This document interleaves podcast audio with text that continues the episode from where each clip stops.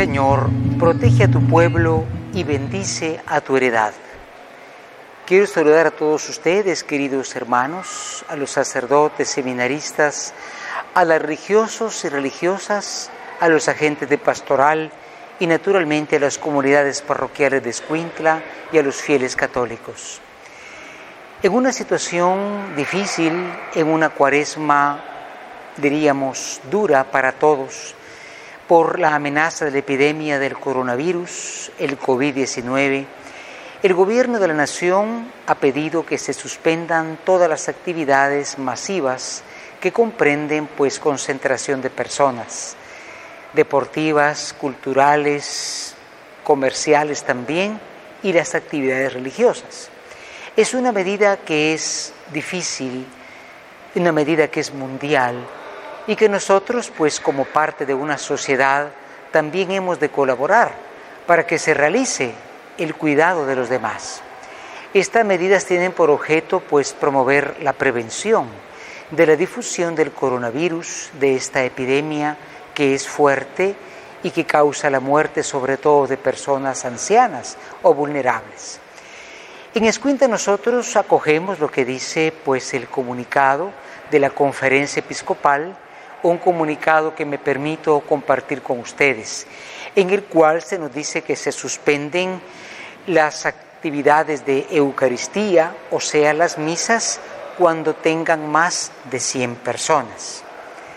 Para eso nosotros en Escuintla hemos decidido, por lo menos en catedral, multiplicar las celebraciones y en lugar de cuatro misas el domingo tendremos seis, colocando a las personas a cierta distancia para que podamos definitivamente entrar en esa prevención de la enfermedad. Tendremos también el cuidado de sanear las bancas y el espacio de la celebración, en lo posible evitando el contagio. Pero hermanos, también hay que recordar que quedan afectadas las procesiones, las velaciones y demás actos de piedad, porque siempre comprenden la multiplicación de muchas personas. Hago un llamado a las hermandades, a las cofradías, para que tengan ese cuidado y no insistan en una celebración que no está autorizada y que por lo demás es un peligro para la salud de nuestros hermanos, de los cuales también somos servidores de su salud integral. Hacemos un llamado a las familias también. La higiene comienza en casa.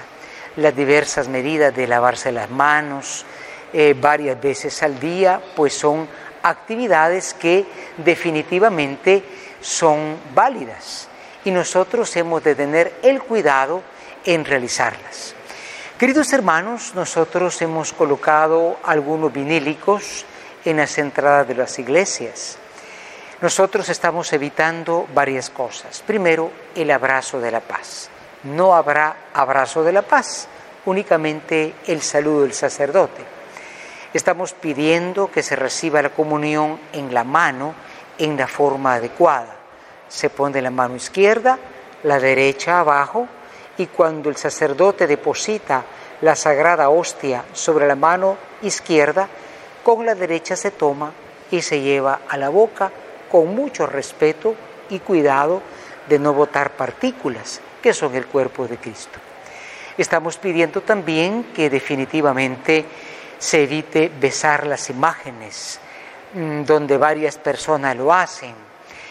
Tenemos todavía el problema de no saber exactamente si vamos a tener las celebraciones de la Semana Santa, porque este aviso está dicho para 21 días, de aquí al 30 de marzo, pero ¿Qué va a pasar después? Ha dicho el gobierno que estemos atentos hasta nuevas indicaciones. Colaboremos pues nosotros, hermanos, a estas medidas sanitarias, porque todos somos responsables de todos. Dicen que no se vale mucho la mascarilla, que no ayuda, en fin, es cosa de cada uno. Uno no se cubre no para enfermarse, sino para no enfermar a los demás. De modo que en casa, en la comunidad, seamos portadores de salud y no de enfermedad. Y sobre todo, hermanos, estaremos transmitiendo las misas por Radio Católica, todas las celebraciones.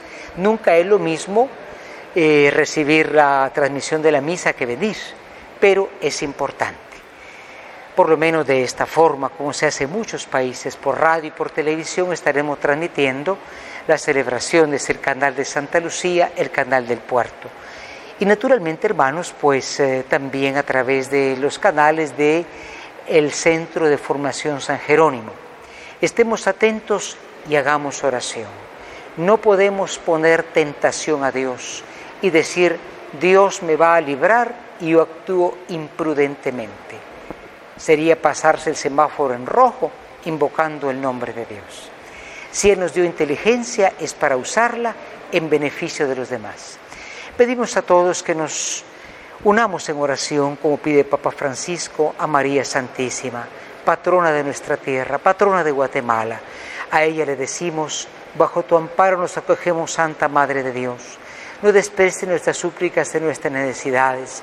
Ante bien líbranos de todos los males, oh Virgen gloriosa y bendita. Les bendiga Dios Todopoderoso, Padre, Hijo y Espíritu Santo. Amén.